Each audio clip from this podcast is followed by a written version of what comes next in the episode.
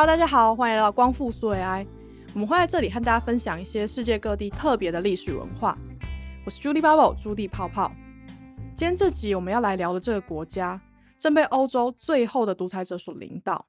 最近又因为乌俄战争中公开支持俄军入侵乌克兰，而被整个欧盟炮火猛攻。马上进入本次的主题：白俄罗斯。话说，白俄罗斯其实应该要叫做白罗斯。从一九九一年苏联解体之后独立以来，白罗斯就不断向外或消极或积极的宣传，希望外国称呼他们的国民的时候，不要再把他们跟俄罗斯扯在一起。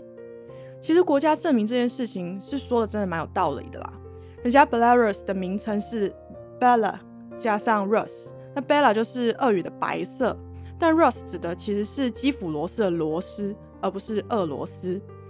基辅罗斯这个名词是不是很耳熟？还记得我们在乌克兰那一集有提到，西元九世纪的时候呢，斯堪的纳维亚半岛地区的维京人就贸易做到了东欧大陆，然后很厉害的统一了东斯拉夫人建立的大小部落，建立了斯拉夫民族历史上的第一个统一帝国。这个统一帝国就是基辅罗斯。还没有听过这段内容的，可以把第九集找出来听哦。虽然说基辅罗斯的行政首都是现在乌克兰的基辅，但如果你拿当时的帝国版图对照现在的国家分界，你会发现被最完整包在基辅罗斯版图中的国家其实是白罗斯。所以罗斯人可以是俄罗斯人，可以是乌克兰人，那当然也可以是白罗斯人。简单来说，就是一个罗斯各自表述。但其实这真正的名称呢，还没有真正的被外国广泛承认或使用。看看我们外交部的网站，还是管人家叫做白俄罗斯共和国。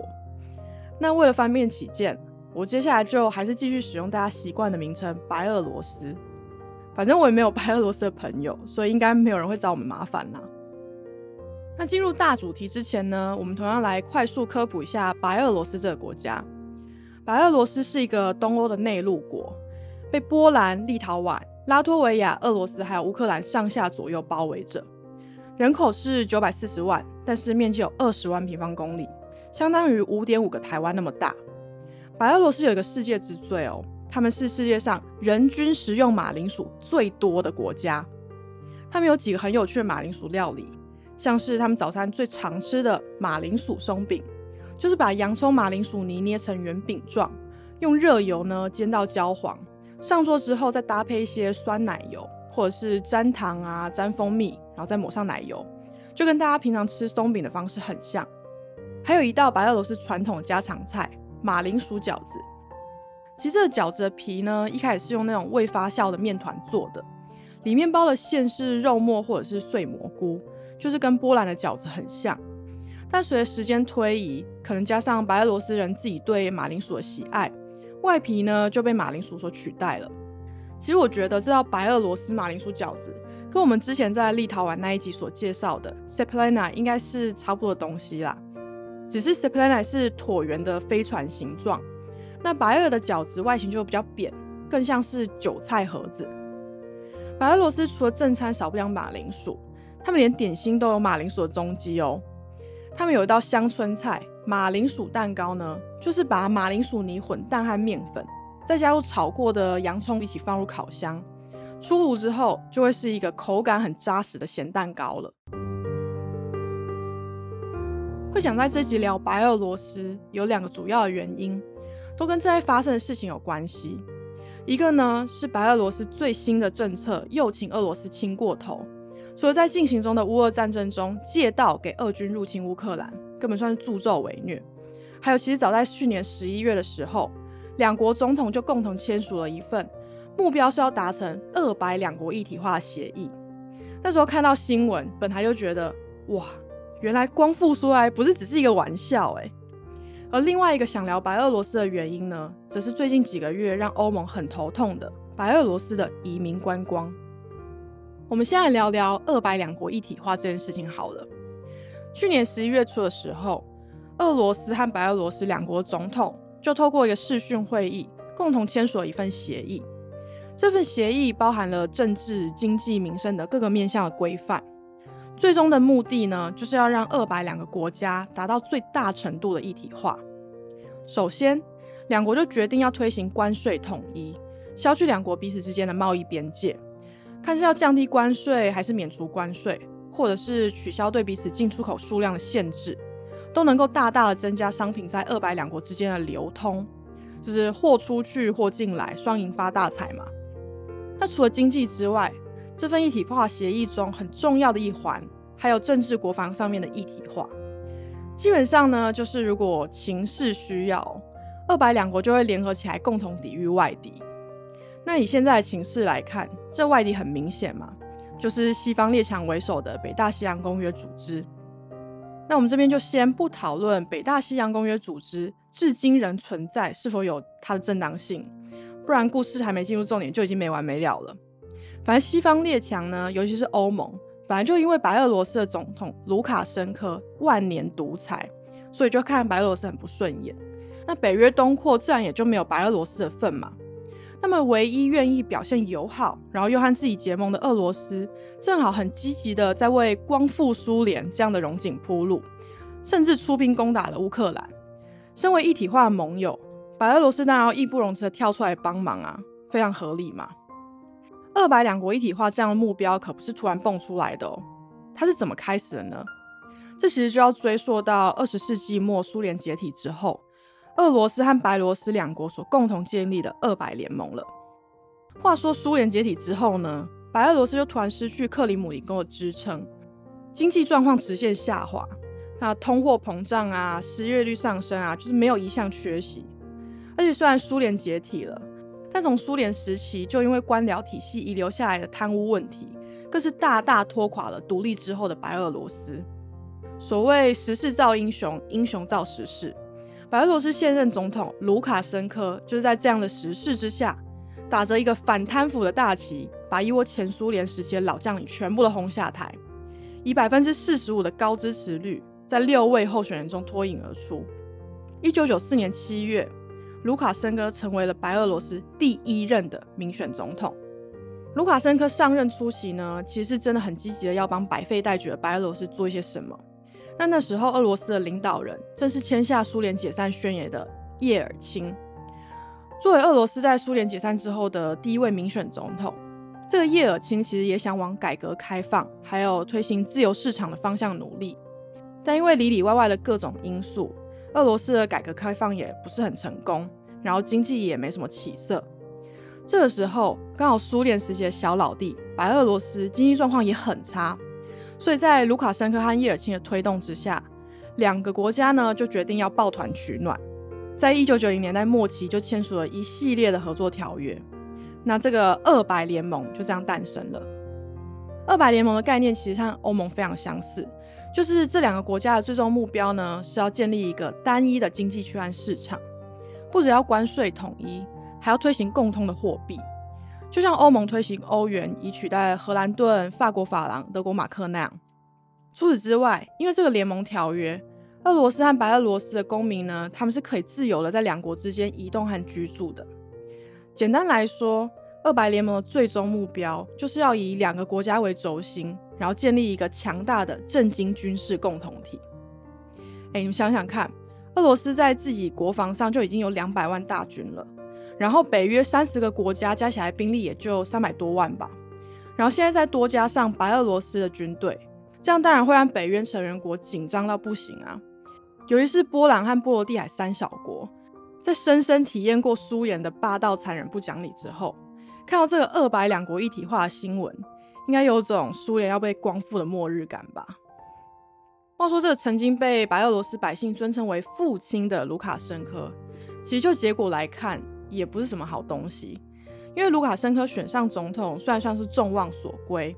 但他之后呢，就跟着自己民调高，除了通过公投延长自己的总统任期之外，最后甚至是直接提议修法，要让总统连任不再有任何的限制。那这样众望所归的无限期总统。其实说实在话，如果连白俄罗斯人民自己都觉得没有差的话，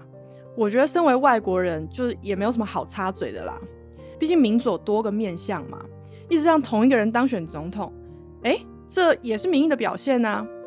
但是就在二零二零年白俄罗斯进行第六次总统大选，然后这个大家的父亲卢卡申科又再度众望所归的连任之后呢，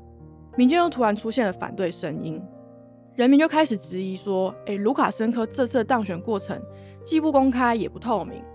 那白俄罗斯境内各个城市就接连出现了大规模的游行，要求卢卡申科要下台，然后重新举行总统大选。这个卢卡申科也不是省油的灯啊，当然不会漠视人民反抗自己当这个万年总统。那最简单的操作呢，就是让警方大肆拘留上街抗议的群众。那对于可能领导新一波抗议游行的异议分子，则是直接扣上煽动叛乱的罪名，就送你进监狱。到现在哦，当初反卢卡申科政权的意见领袖，其实还有很多是被关在牢里的。他们既不被允许和家人会面，也被剥夺了请律师辩护的基本权利，更不要说读书还是看电视了，想都不用想。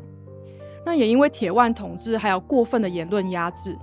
卢卡申科就被西方媒体称为欧洲最后的独裁者。想看，从一九九四年上任到现在哦，白俄罗斯已经走过了二十七个由卢卡申科当权的年头，这个甚至比令人闻风丧胆的普丁当总统还要当得久。普丁是从两千年当选俄罗斯总统之后，中间还曾经因为连任限制而少当了四年。卢卡申科没有，他是一九九四年到二零二二年一气呵成。反正，在独台统治上面，普京肯定还要叫他一声前辈。聊完二白一体化，我们现在来聊聊移民观光到底是怎么回事。其实，这移民观光就是一个政治悲剧。很多因为原生国家发生战乱而必须去逃难的难民呢，在资讯不透明的情况下，就沦为其他国家之间的政治武器。同样也是大概去年十一月、十一月左右，白俄罗斯和波兰接壤的那个边境就爆发很严重的难民问题。两个国家呢，因为这个难民问题剑拔弩张。因为和欧盟有直接的关系，这件事当时在欧洲媒体上面就占了很多的版面。上千个从中东啊、非洲来的难民，就在超寒冷的冬天，挤在波兰和白俄罗斯的边境地区。往西呢，既进不去波兰。往东呢也没有什么退路可走，而且因为两国的边境地区根本就是荒山野岭，也没有规划什么难民收容所照顾这些无处可去的难民，有好多人是直接哦冻死或病死在这个森林里面。而这一些问题的起头，其实都可以怪在白俄罗斯头上。白俄罗斯用宽松的签证程序，还有把自己国家包装成进入欧盟的大跳板。来吸引那些在原生国家饱受战乱蹂躏的中东移民，像这些移民丢出一个讯息说：“嘿，各位受不了战争的朋友，你们现在呢，只要买一张单程机票飞到白俄罗斯，玩个两三天之后呢，还可以往西继续前进德国，在那里落地生根，获得更好的生活哦。那至于入境限制什么的，就不用担心，我们白俄罗斯一定会发签证给你。就是这样。”很多人就从中东地区和非洲大陆就带上简单的家当，买了一张单程机票就飞去白俄罗斯，准备迎接崭新的欧洲人生。结果嘞，在白俄罗斯政府的协助之下，这些移民是顺利去到了西方紧邻波兰的边境地区。但到了之后才发现，哎，没有哎，人家波兰才没有要开门让你入境哎，波兰的欧盟大门紧闭，白俄罗斯也没有善后安顿的意思。这上千个人的身份瞬间从移民变成难民，被当人球在欧盟和白俄罗斯之间踢来踢去。为什么卢卡申科要把那些移民从中东和非洲吸引到波白边境呢？对他或白俄罗斯有什么好处吗？其实追根究底，就是因为前年二零二零年的时候，那个他在总统大选舞弊嘛，就像我们前面提到的，卢卡申科和他的政府被西欧各国质疑和谴责到不行。而波兰、立陶宛和拉脱维亚这些国家，甚至是替那些反卢卡申科的白俄罗斯政治犯提供了庇护，这当然就让卢卡申科超级不爽啊！所以就用了各种手段要对欧盟国家施压，移民观光也算是卢卡申科的其中一个手段吧。看是要把这些政治犯交出来，还是取消对白俄罗斯的经济制裁，可能都有机会靠这个特意制造出来难民危机来达成。顺带一提。因为俄罗斯的天然气有很大部分是经过架设在白俄罗斯的亚马尔管道往西是输入到波兰和德国，所以如果白俄想要大动作的切断天然气的供应，欧盟的这些国家真的会很惨。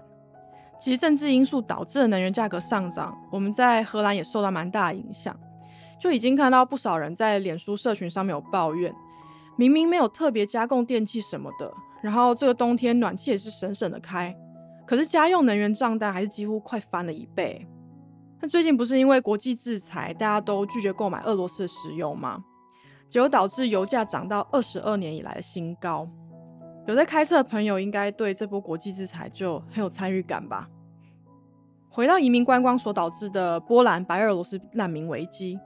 有很多难民在接受采访的时候说：“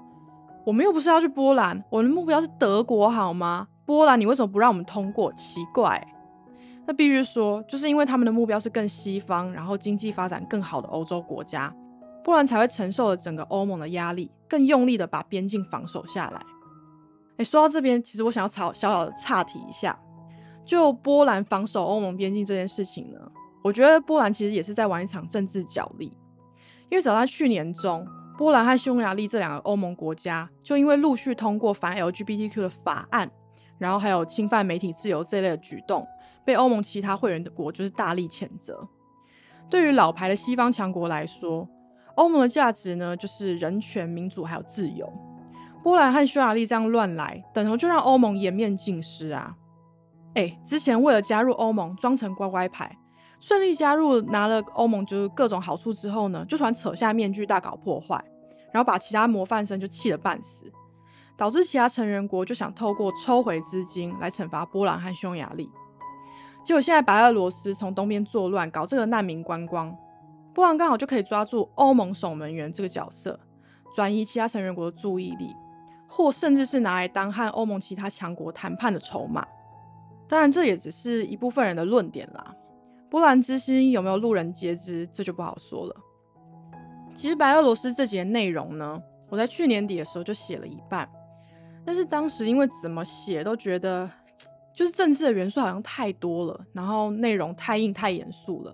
还有我们节目的调性好像没有真的很契合。